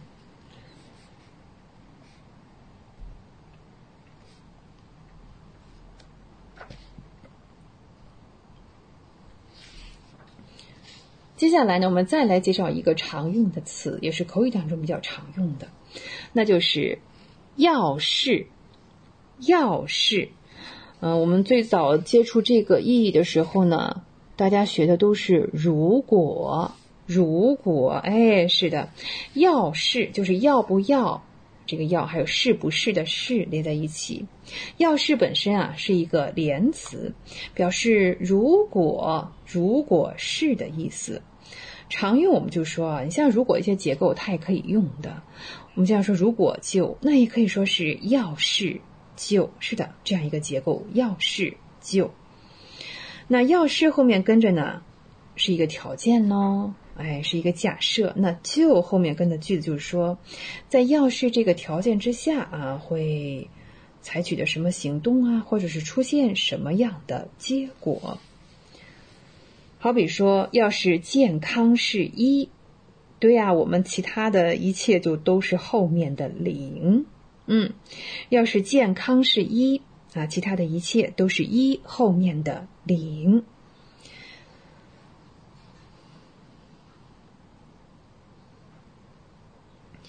要是你想来中国的大学留学，嗯，那就要做好一些准备。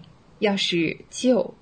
要是你想来中国的大学留学，那就要做好一些准备啊。具体的，我们要和呃看当地的要求以及大使馆、领事馆的要求哈。嗯，买东西的时候呢，有些人呢是更注重价格，有的人是更注重质量。那就我们这个年纪人而言哈，呃，要是质量比较好的话，价格贵一点也可以接受。要是质量非常好的话，那么价格贵一点也是可以接受的。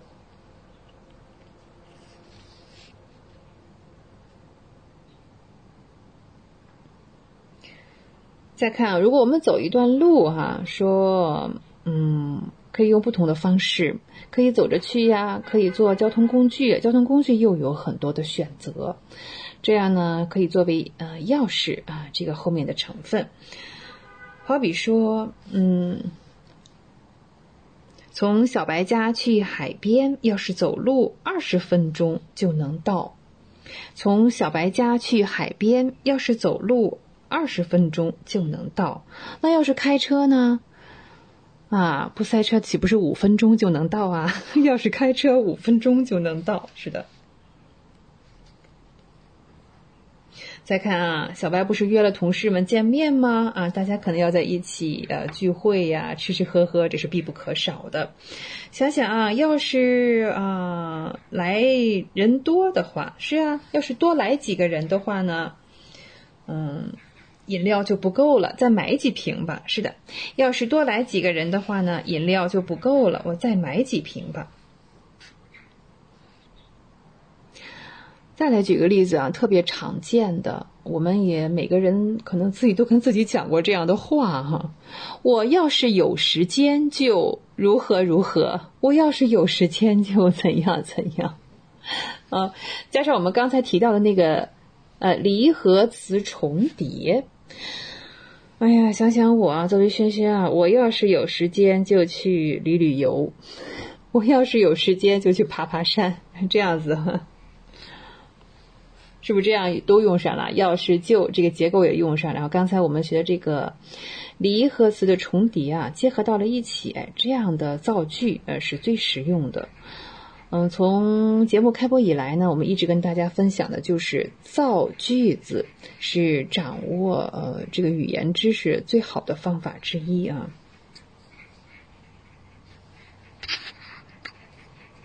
好，今天的知识点呢，我们已经聊了这么多。先是说了来不及，然后呢是离合词的重叠，后来我们又讲了一个词叫要是。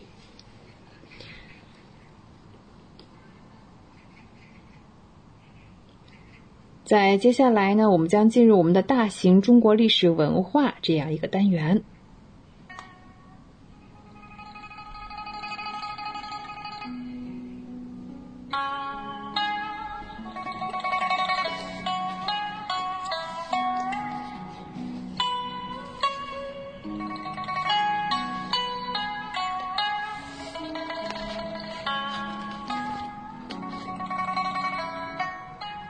上一期的节目当中呢，我们呃还继续着明朝的生活。我们再看啊，明朝的洪武帝啊，其实是出身于一个贫苦的农家。是的，朱元璋是一个布衣皇帝。嗯，他们家当时连土地都失去了。呃，因此呢，他格外的重视农业，也非常同情这个农民的情况。对地主阶级呢，真的是 完全相反的态度。国家对所有田地呢进行了调查，然后登记在册。田税呢带来的财政收入呢，是当时我们说过去啊那个年代是元代是吧？哎，是元代的两倍之多，为国家提供了充足的资金来源，一直持续到十六世纪。作为洪武帝朱元璋呢，他是非常的鄙视呃商业。是的啊，看我们早就讲过了，士农工商、士农工学商，自古以来这个行业就应该被排在社会的最后一位啊。用严苛的法律予以管制，废除了垄断的官方经营，也禁止了对外的贸易啊，这有点偏啊。只有到了王朝的后期，这些严格的措施到松弛了之后呢，明清的商业革命才开始。另外一位呢是值得一提的是明朝的永乐帝。永乐帝呢是这位皇帝的年号，这个意思就是永恒的欢乐啊。嗯，他是从他的对。第二位皇帝是他的侄子当中啊，建文帝中应该是篡夺了皇位。建文帝也实际上也是只是当了四年的皇帝啊。永乐皇帝的权力的基础是在北方啊，他也是决定迁都北京。永乐帝在位期间呃，完成了一项特别大的啊工程，就是组织编撰了一部伟大的百科全书《永乐》。大典囊括了当时的全部的学科门类，收集了中国当时存世的绝大多数书籍。这一工程使当时的广大文人学士深为鼓舞欢心，并且为他们提供了数以千计的是劳动岗位和职务。这部百科全书呢，嗯。大部分都散佚了，只有一部分呢遗存至今。永乐帝的第二项呢，就是修建了象征着皇家威仪的北京紫禁城，现在是故宫博物院哈。不同于其他的像呃西式的这种建筑哈，它是由一道城墙混杂各种建筑。北京的这个呃整个宫殿呢是。聚焦于君王一人，紫禁城众多的外墙、内墙、宽广的庭院以及是厅堂呢，都是围绕着皇帝而建。皇帝的生活、皇帝的工作啊等等，比方说呢，接见群臣的大殿所在的高地呢，也是按照几何结构布局，层层递进。唐朝的时候呢，皇帝和朝廷官员是坐在一起，呃，商议国家政事。到了明朝啊，皇帝是坐在高台之上，对，然后呢，群臣是跪在皇帝面前。大殿之后呢，是皇帝与后妃的居所，是的，前殿后寝，哎，这样一个意思。在一四二五年，皇宫中有六千三百位厨师，每天呢要为一万个人服务。这些数字呢后来也是不断的增长的。到了十七世纪的初期，呃，皇宫中的宫女啊，大概就有九千人。那宦官呢？猜猜看，宫女九千，宦官多少？猜不到呀。宦官有七万人。皇帝这种光芒万丈、至高无上的地位啊，是的，嗯，延伸到了整个国家。普天之下莫非王土，以及他的家族当中，那作为赏赐，皇族成员获得了中国北方大量的这个田地。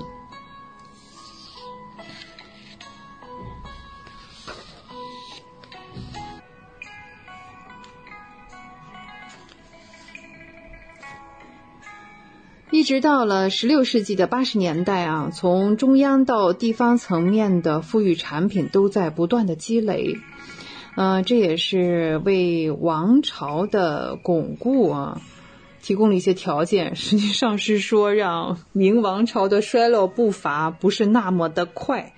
想想皇帝都不务正业了，嗯，所以下场不会特别好啊。仅仅到了明朝的最后的五十年啊，要说啊，这个国力是真的不行了。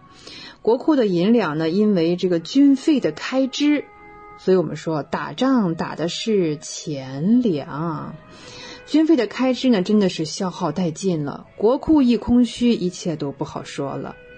如果明清的制度体系呢，真的是非常完善的，那它带给中国的优良治理，很大程度上呢。我们说要归功于官员自身的自律啊，非常的有道德上的承诺，又有卓越的才能。当今世界上哈，实事求是的讲，没有任何一个官僚体系能在权力上和这个声望上接近明清的中国官吏。那和在宋朝时候是一样的啊，当时的成为官员的回报也是十分的丰厚。啊，是啊，公务员的待遇高啊，所以呢，科举考试的竞争呢也是十分的激烈。随着人口的增长和学校的数量的增多，进入官僚体系的竞争变得更为激烈。应试者在通过县级官府的审查后呢，首先参加的是院试啊，也就叫也有叫童试的哈，儿童的童。如果通过了呢，这个可以成为了哎士绅阶层的一员，啊，他可以获得这个方巾，并且可以免服徭役。但是要想通过这一级的考试，也是需要多年的刻苦学习。每年呢，猜猜啊，有五十万人，五十万人通过乡试。嗯，也就是说，参加考试绝对不止五十万人啊，那通过只有五十万呢。第二级的考试呢是省级考试，就是我们刚才说的这个乡试，每三年举行一次，那真是只有万里挑一，甚至是更少的人才能够成功的通过。最最后一级的考试呢，就是入京考试，就像我们老百姓通常说要殿试啊、会试，是的，同样也是每三年举行一次。明朝时呢，每次通过考试的人啊，应该说啊。不到九十人，哎，我们说乡试还说是五十万是吧？全国，那是五十万个人，或者是怎么样再筛选啊，留下不到九十个人，啊，当然在前面的朝代也都是类似的啊，嗯，明朝设定了区域的限额，对，嗯，然后呢，以及呢，为了防止长江流域的考生啊，最终是他们把持了这个官场。为了均衡全国的资源啊，这也是原因之一。啊，聊过了这些呃官吏之后呢，我们再来看看刚才我们聊的说太监宦官，要成为高官啊，需要多年的刻苦学习，同时还需要杰出的天赋和才能。那只有最聪慧坚定的人才能够成功。那要成为一个太监宦官就不同了啊，他需要的是另外一种历练。他需要与宫廷有关系的男孩呢，都接受对呀，要接受阉刑哈。宦官作为是像一个服务员也好，是管家也好，将来呢，不知道是哪一个，就很可能会成为皇帝的玩伴，对，并且能对皇帝的众多嫔妃产生很大的影响。由于担心宦官的力量呢，洪武帝呢下令。宦官不得接受教育啊，他没有这个水平，办不了这样的事情。但是呢，他的这个禁令后来呢被置之不理了，成了一纸空文。在明代的朝廷当中呢，宦官呢文化水平还是不是那么低的哈，他们与官僚之间呢，甚至形成了相互对抗之势。对，我们不是曾经讲过这个大明首辅张居正，后来就出了事情啊。他们甚至可以代替这些呃官吏们为政事出谋划策。啊，就像一个隐形的师爷啊，对皇帝来说，皇帝呢也可以以此来对抗高官的权威。很多时候，当时的皇帝啊，我们聊到最后几个不务正业啊，喝酒的喝酒，当木匠当木匠啊，舞文弄墨的软弱无力。这个时候呢，就是大权旁落。宦官当权，他铲除了官吏当中的一己，其他的时候呢，是官吏可以占上风。这个时候呢，就可以肃清权倾一时的太监们。要说起这个士绅阶层啊，在明清的政治体系当中呢，嗯，它不是一个新生的事物了。在前朝呢，嗯，也有很多我们我们聊过像地方的精英啊。一般都被称为士绅或者是文人，他们构成了是，嗯，算是这个精英的官僚阶层。那其中也有一些是县官哈，就是水平不是那么高的。其他的呢是乡民中间的这个呃中间阶层。我们说啊，平均来说一个县的人口。明代的前期可能是五万，到了后期呢，一个县的人口可以发展成十万。嗯，到十九世纪的早期呢，整个人口的数量就是达到了明朝后期的两倍到三倍了。嗯，县官呢一般都是用外地人哎的身份来管辖，就是有回避原则，回避原则。我们在现在的这个社会当中也会发现，比如说我们的市长啊，呃，或者有时候省长啊，嗯，通常呢也不是由本地人来担任的，哎，是由外市啊，或者从另外一个省哈，嗯，有人来担任这个正职。那副职当中呢，可能会有一些当地人。回避原则设立的最初的原因呢，是为了防止利益冲突，也避免县官在家乡啊所任的这个所在的省份任职，避免他结党营私啊，非常的危险，对国家来说这是一种威胁。他的下属众多，比如说啊，他的这秘书啊、书吏啊、幕僚啊、师爷啊、随从啊，他的差役哈。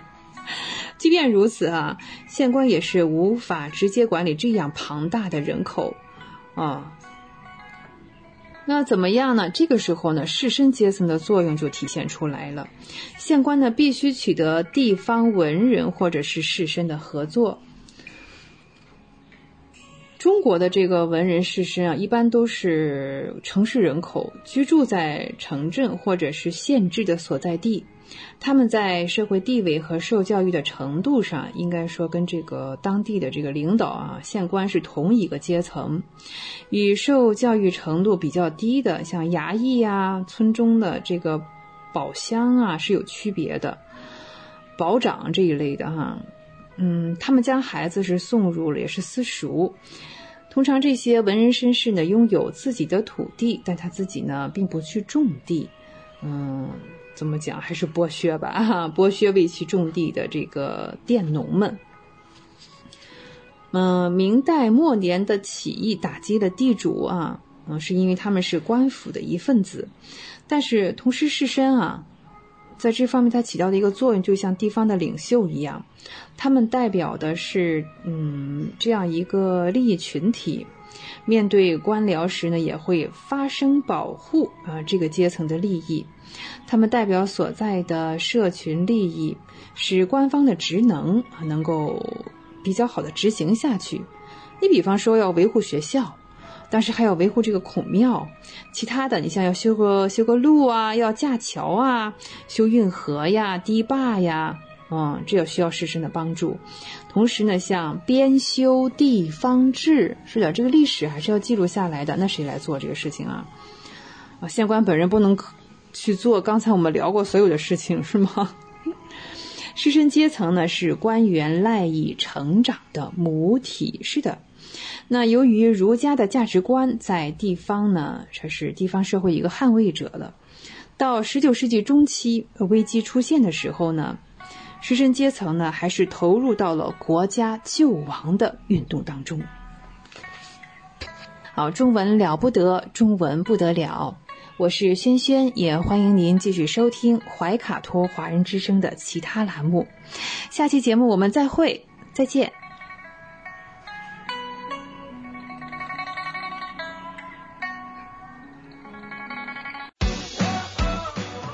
中新时报 Asia Pacific Times，新西兰南北岛全国同步发行。关注天下，服务新华，即刻关注官方微信公众服务号“中新华媒”。在线读报、华语广播、视频报道，应有尽有。您关心的时政新闻，您关注的生活爆料，您想知道的商业资讯，您想了解的社会百态，离不开您的《中心时报》。您正在收听的是怀卡托华人之声，调频立体声 FM 八十九点零，这里是新西兰中文广播电台节目。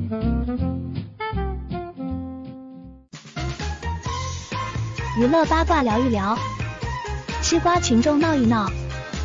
怀卡托华人之声中文广播，文艺模范生潇潇主播，每周六新西兰夜间九点整，带您一同笑谈风云。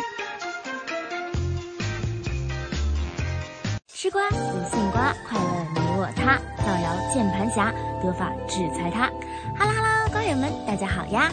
这里是吃瓜群众们的 FM 八十九点零怀卡托华人之声中文广播电台笑谈风云，我是你们的瓜主潇潇同学。所谓人在家中坐，瓜事儿无限多。今天你们的派瓜员又来给大家送瓜来啦，瓜友们。前段时间呢，花主看了一个金晨小姐姐的采访，采访中啊，记者问金晨小姐姐，当初刚入娱乐圈的时候。你的经纪人有教导过你什么吗？而金晨小姐姐的回答却是惹来了一片骂声。那究竟是怎么回事呢？其实这件事情呢，追根究底，让我们来听一下金晨小姐姐她回答了什么。她说：“我的经纪人当初就教导我说，千万不要偷税漏税，不要做违法乱纪的事情。若是这件事情放在平常。”那他的回答呢？虽然不严谨，倒也是无伤大雅。可是近期这时间点不对呀，他的这个回答呀，不免让人觉得，嗯，你这是在暗戳戳的隐喻某些人吗？于是乎，金晨小姐姐呢，就带着她的回答冲了一波热搜，也经受了一番网友们口水的洗礼。但在瓜主看来呢？金晨小姐姐这次的这波操作啊，会经受到网友们口水的洗礼，她可谓是一点都不冤呐。回顾一下最近的娱乐圈，啊，最大的一颗瓜，无非便是我们的伴郎专业户邓伦小王子，他，他居然也偷税漏税了。回顾一下金晨小姐姐这边，有道是墙倒众人推，这会儿。你去踩一脚，最多呢被人批说一句蹭热度，倒也没什么。蹭热度的人多了去了，为何只有金晨小姐姐，让人觉得如此刻意呢？答案其实很简单，因为邓伦和金晨，他们两个人有过那么一段。且是百度百科都能搜到的那一种。当初两个人在一起的时候呢，两个人都不是非常的火。后来两人呢也突破了事业瓶颈，走向了人生巅峰。但在此之前呢，两个人就已分道扬镳了。而且啊，就从他们在社交网站上发的帖子来看，两个人呢应该也不是好聚好散。后期不能说是剑拔弩张吧，关系上啊。和最熟悉的陌生人相比呢，应该还要再差一点。只不过谁还没有个青春呢？谁还没有几个前任呢？想想这应该也是金晨小姐姐为什么这次会被人喷吧？毕竟对方已经是不知道你的第几任前男友了。这个 X 呢，可能都已经不知道要带上多少个蜜次装了。在这个人家落难的节骨眼上出来蹭了一波人家的热度，可以说真的不那么体面了。那当然啦，其实小姐姐这一次的操作啊，自己也可以说是没捞到什么好处。虽说近段时间来她的热度维系已经不是那么的够了，于是乎借着这一波呢，是把自己送上了热搜，没错。可惜也就是这个操作啊，又败坏了她的路人缘。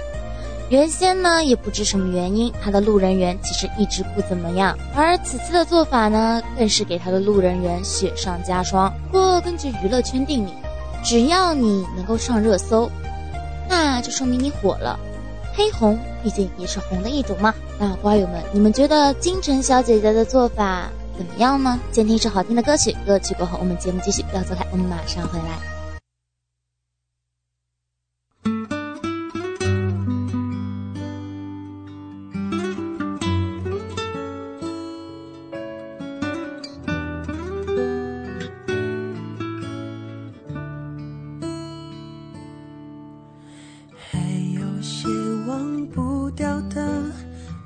说那就记得吧，不放下，也许是最好的方向。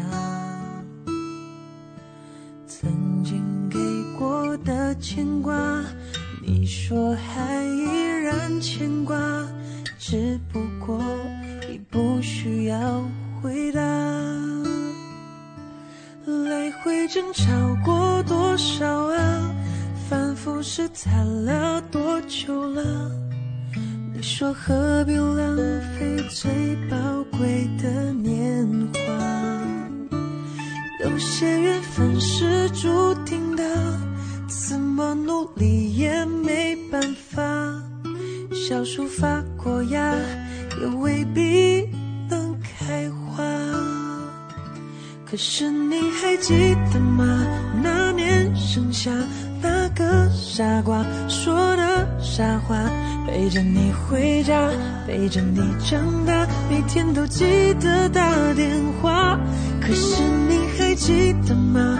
那道晚霞，最后一次送你回家，我没有讲话，因为怕眼泪落下。还有些忘不掉的。说那就记得吧，不放下，也许是最好的放下。曾经给我的牵挂，你说还依然牵挂，只不过已不需要回答。来回争吵过多少啊？反复试探了多久了？你说何必浪费最宝贵的年华？有些缘分是注定的，怎么努力也没办法。小树发过芽，也未必能开花。可是你还记得吗？那年盛夏。那个傻瓜说的傻话，陪着你回家，陪着你长大，每天都记得打电话。可是你还记得吗？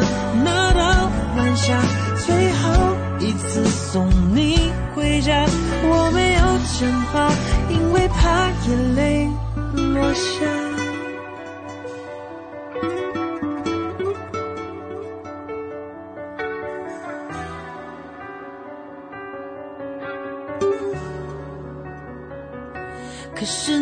还记得吗？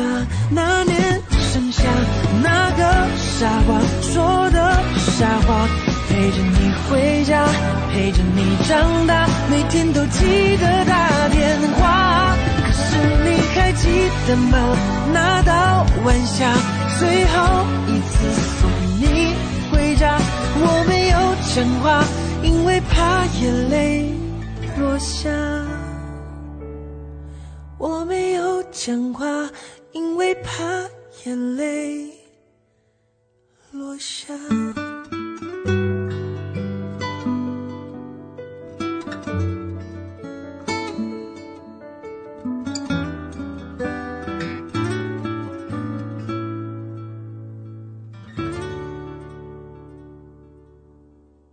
各位群众，无限多，昨天 FM 八十九点零，怀卡托华人之声中文广播电台小谈风云。Hello Hello，瓜友们，大家好呀，我是你们的瓜主谢谢同学。那既然刚刚我们都已经讲到了金晨小姐姐的问题，那是金晨小姐姐进入这场舆论风波的，便是近期在舆论风暴中心，也是二零二二年自开年以来第一个翻车。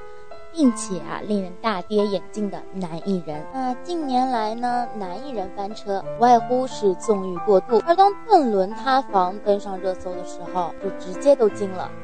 点开一看，哦，偷税漏税，看来是脑子一时没清醒啊。说到是明星塌房，两个主要原因，一个税，一个税。而像我们伦哥呢，便是。第二个税，那瓜主在这里呢，先给大家大致捋一下这件事情究竟是怎么回事。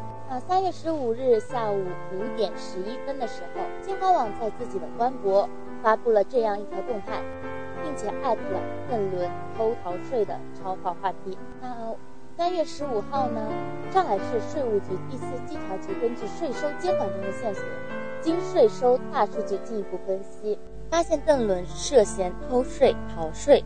经查，邓伦在二零一九年至二零二零年期间，通过虚构业务转换收入性质进行虚假申报，偷逃个人所得税四千七百六十五点八二万元，其他少缴个人所得税一千三百九十九点三二万元。在税务检查过程中，邓伦能够积极配合检查，并主动补交税款四千四百五十五点零三万元，同时主动报告税务机关。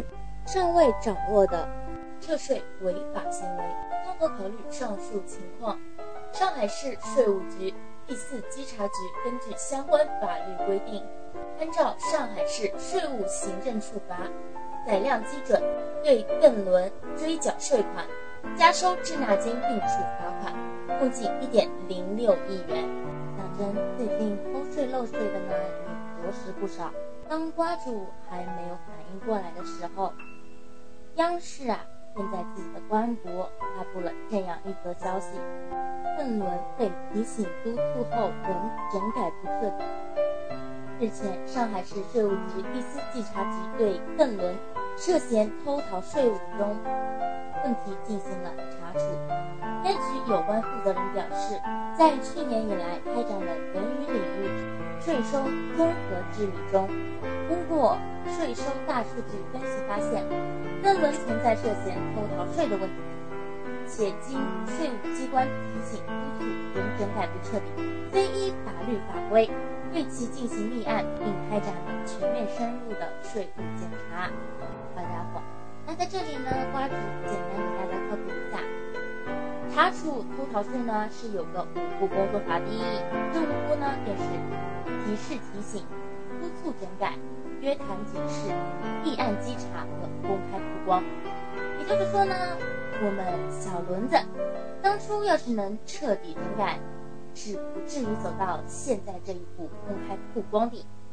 只能说邓伦要么是抱有侥幸心理，没有引起足够的重视，要么他就是真的不不过这个不重要了，毕竟啊，我离邓伦呢，终于凭借一己之力让自己。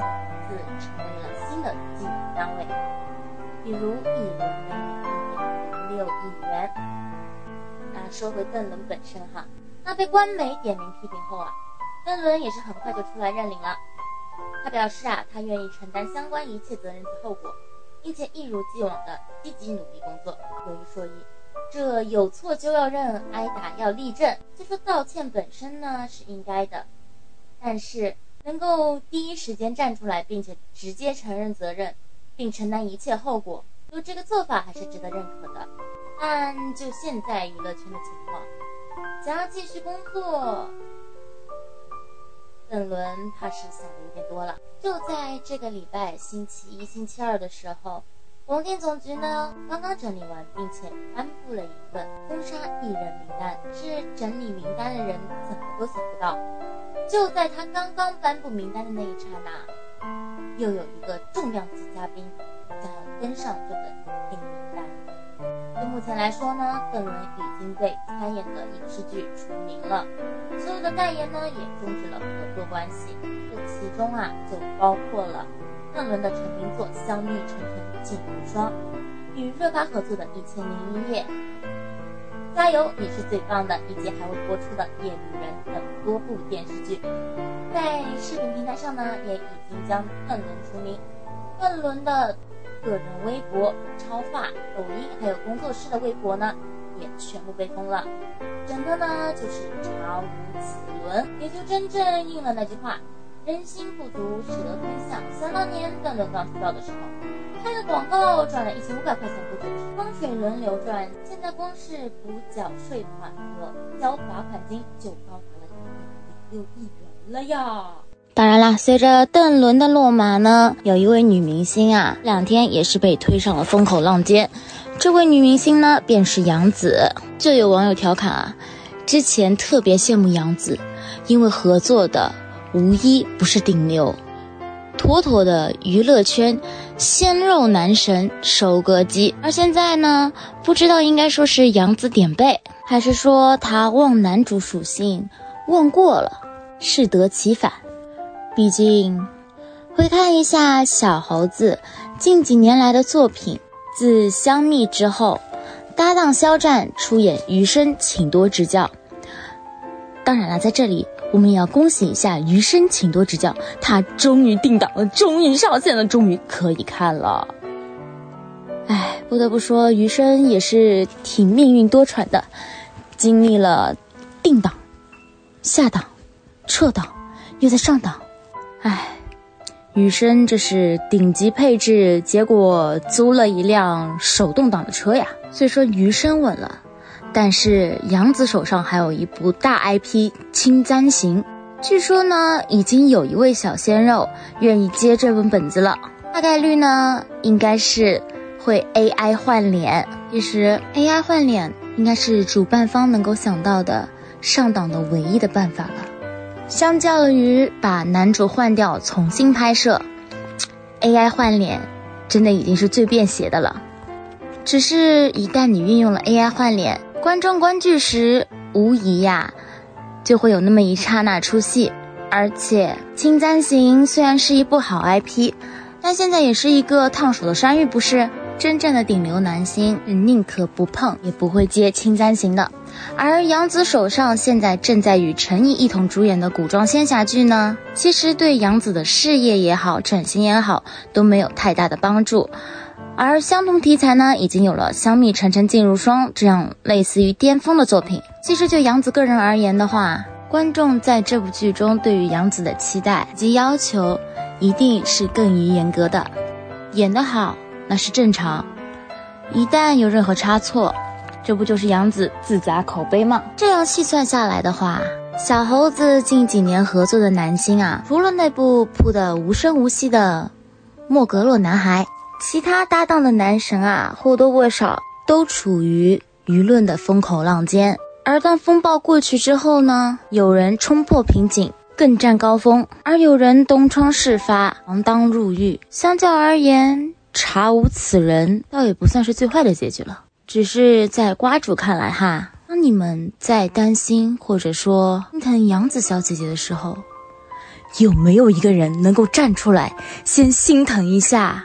芒果台的后期剪辑师大大们，他们才是从去年年末披荆斩棘的哥哥，到现在，一直一直都在被迫返工、被迫加班呀。要知道，邓伦这两年呢，与芒果台的合作可谓是非常的密切，而《密室大逃脱》这样一个作为芒果台或者说芒果 TV 王牌的综艺节目，邓伦呢可谓是核心人物了。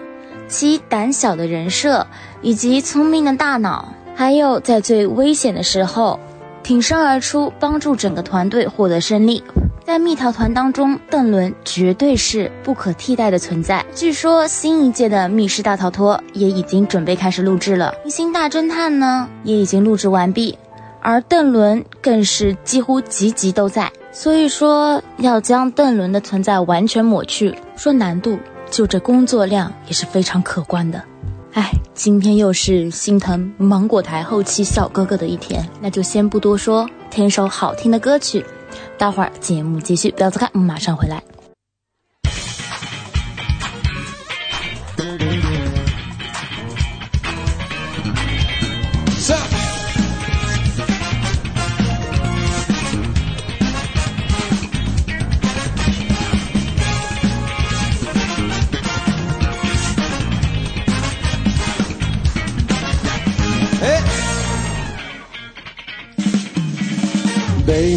开往莫斯科的快车，越过西伯利亚伏尔加河，穿过施华洛奇的森林，来到迷幻的克里姆林宫，来自列宁格勒的牛仔，我有一把托尼卡吉他，加加林的火箭还在太空，托尔斯泰的安娜卡列尼娜。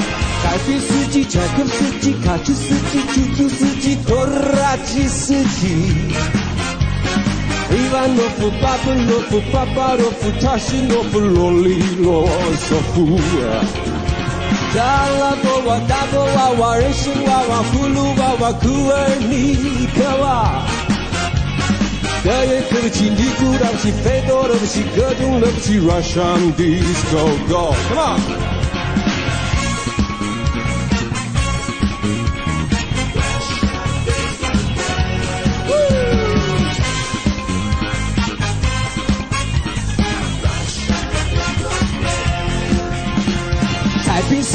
司机、长途司机、卡车司机、出租司机、拖拉机司机。伊万诺夫、巴巴罗夫、巴巴罗夫、塔什洛夫、罗里罗索夫。沙拉多娃、大波娃娃、人参娃娃、葫芦娃娃、库尔尼克娃。德语歌舞伎、尼古拉维奇、贝多罗奇、各种罗奇，Russian 的 So Go。莫斯科不再相信谁的眼泪，他也不会再相信谁。曾经英俊的少年，他的年华依旧在。莫斯科不再相信谁的眼泪，他也不会再相信谁。曾经安详的旋律，当花瓣离开花朵。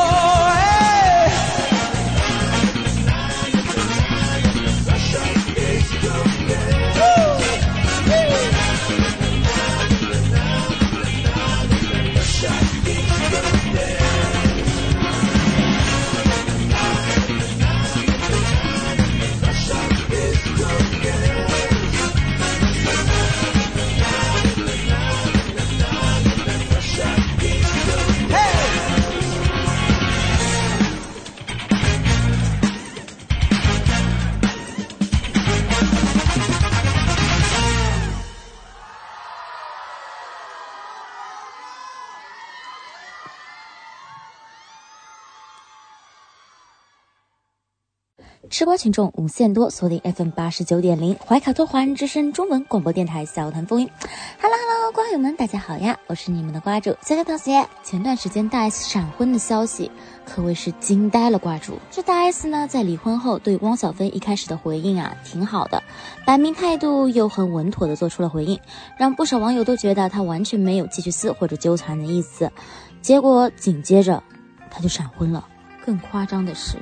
这条消息出来了之后呢，已经在热搜上挂了很长时间了。从报他跟前任不见面就闪婚，亲妈不同意，使劲闹着不见新女婿，新女婿好友发言称兄弟去 WW 就是要带大 S 回韩国定居等话题，真的是让人眼花缭乱。发展到现在，进度已经到了 S 妈夸新女婿有义气，小 S 主动晒出与现任姐夫的视频照。反正这一来一回啊，拍成八点档狗血剧，应该也不用剧本了。前面话音未落，汪小菲呢也才对前妻表示祝福，再次说明了两个人是和平离婚。转头呢，S 妈又开始针对媒体询问大 S 买房卖房的问题，开始新一轮的发言。媒体也爆料说，大 S 接下来要去韩国定居，所以呢会把自己的房产卖了，直接带着女儿去跟老公在韩国生活。结果 S 妈呢直接否认，表示自己女儿不会特意去韩国买房子的，说当初连北京都不会去，更何况是韩国呢？不过在这里，瓜主表示，大 S 当初又不是没有去过北京，只是待了几年没忍住，不习惯又搬回了台湾而已。当然了，S 妈也表示说，女儿已经长大了，她只要放宽心就好。不过回看大 S 之前啊，汪小菲生意出问题那会儿，大 S 就有出手。卖房给他弄资金周转，而我们也知道啊，大 S 的现老公呢，在娱乐圈的地位一定是不如大 S 的，那在金钱方面的能力呢，肯定也不如大 S。不过就大 S 对于另一半的态度，如果真的决定对现任出手帮一把，倒也不是不可能。不过瓜主最近呢，没怎么了解韩国的新闻。到时候结合一下韩国的新闻，了解一下这位大 S 的现任究竟是一个什么样子的人，如何才能一下子抱得美人归？再慢慢的跟瓜友们好好唠嗑唠嗑吧。好了，那今天所有的娱乐瓜呢，就都吃完了。瓜友们觉得怎么样呢？先听一首好听的歌曲，歌曲过后呢，你们的电影瓜主即将上线，为大家带来本周的电影推荐。那不要走开，我们马上回来。吃瓜群众无限多，锁定 FM 八十九点零怀卡托华人之声中文广播电台，笑谈风云。Hello Hello，瓜友们，大家好呀，我是你们的瓜主小同学。那在本周的电影推荐呢，瓜主为大家带来的是来自于李环导演的《如果有一天我将会离开你》，豆瓣评分七点二分。剧情大致是交换生李小李来到日本东京偏僻的渊野边留学一年。呆板木讷的他一心想要打工，却屡屡碰壁。终于在老同学秋秋的帮助下，找到一家中华料理店，代理店长管维收留照顾他，店员青木视他为情敌，后出大师傅老万、小师傅宋哥倒对他爱搭不理。李小李的到来呢，打破了地下一层的寂静，也卷入了每一个人的生活当中。时间稍纵即逝，下一个春天的到来，有人留下，有人离开，而那些刚刚。形成羁绊的限定亲情、临时友情、类似爱情，又将会何去何从呢？导演表示啊，片子拍的是那一年他去当交换留学生的打工经历。里面的李小李呢，对标的就是他自己，不是一个绝对大男主的成长故事，更像是发现他人的群像故事。相比于主角主视角，反而更符合李小李的定位。时间来到了快要九点钟了，我们今晚黄金时段的华语播音也将告一段落。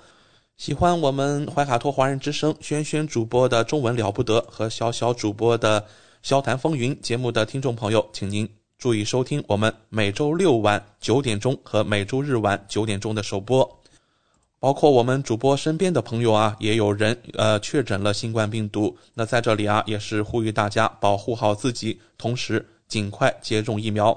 那么，根据我们得到的消息啊，新西兰政府呀正在考虑引入第四剂辉瑞新冠疫苗，让弱势群体和前线医务人员优先接种。卫生部总干事阿什利·布鲁姆菲尔德博士特别指出啊，随着新西兰冬季的来临，病毒的感染率也会升高，而来自海外的证据表明，第三剂疫苗的效用正在减弱，所以有必要向老年人和医务工作者首先提供第四剂疫苗。好了，通过微信公众服务号“博雅文创”收听我们节目的听众朋友，您可以继续收听我们带给您的二十四小时精彩的华语广播。今晚主播奥斯卡、小峰、轩轩和潇潇在这里共同祝愿各位听众朋友们晚安，感谢您的收听和关注，我们在下一个黄金时段空中电波再见。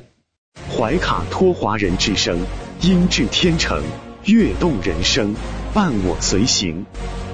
怀卡托华人之声，音质天成，乐动人生，伴我随行。You are listening to Waikato Chinese Voices. Follow our radio, share the world. 您正在收听的是 FM 八十九点零怀卡托华人之声广播电台节目，我们在新西兰为您播音。For more episodes, use the accessmedia.nz app for iOS and Android devices, or subscribe to this podcast via Spotify, iHeartRadio, or Apple Podcasts. This free FM podcast was brought to you with support from New Zealand On Air.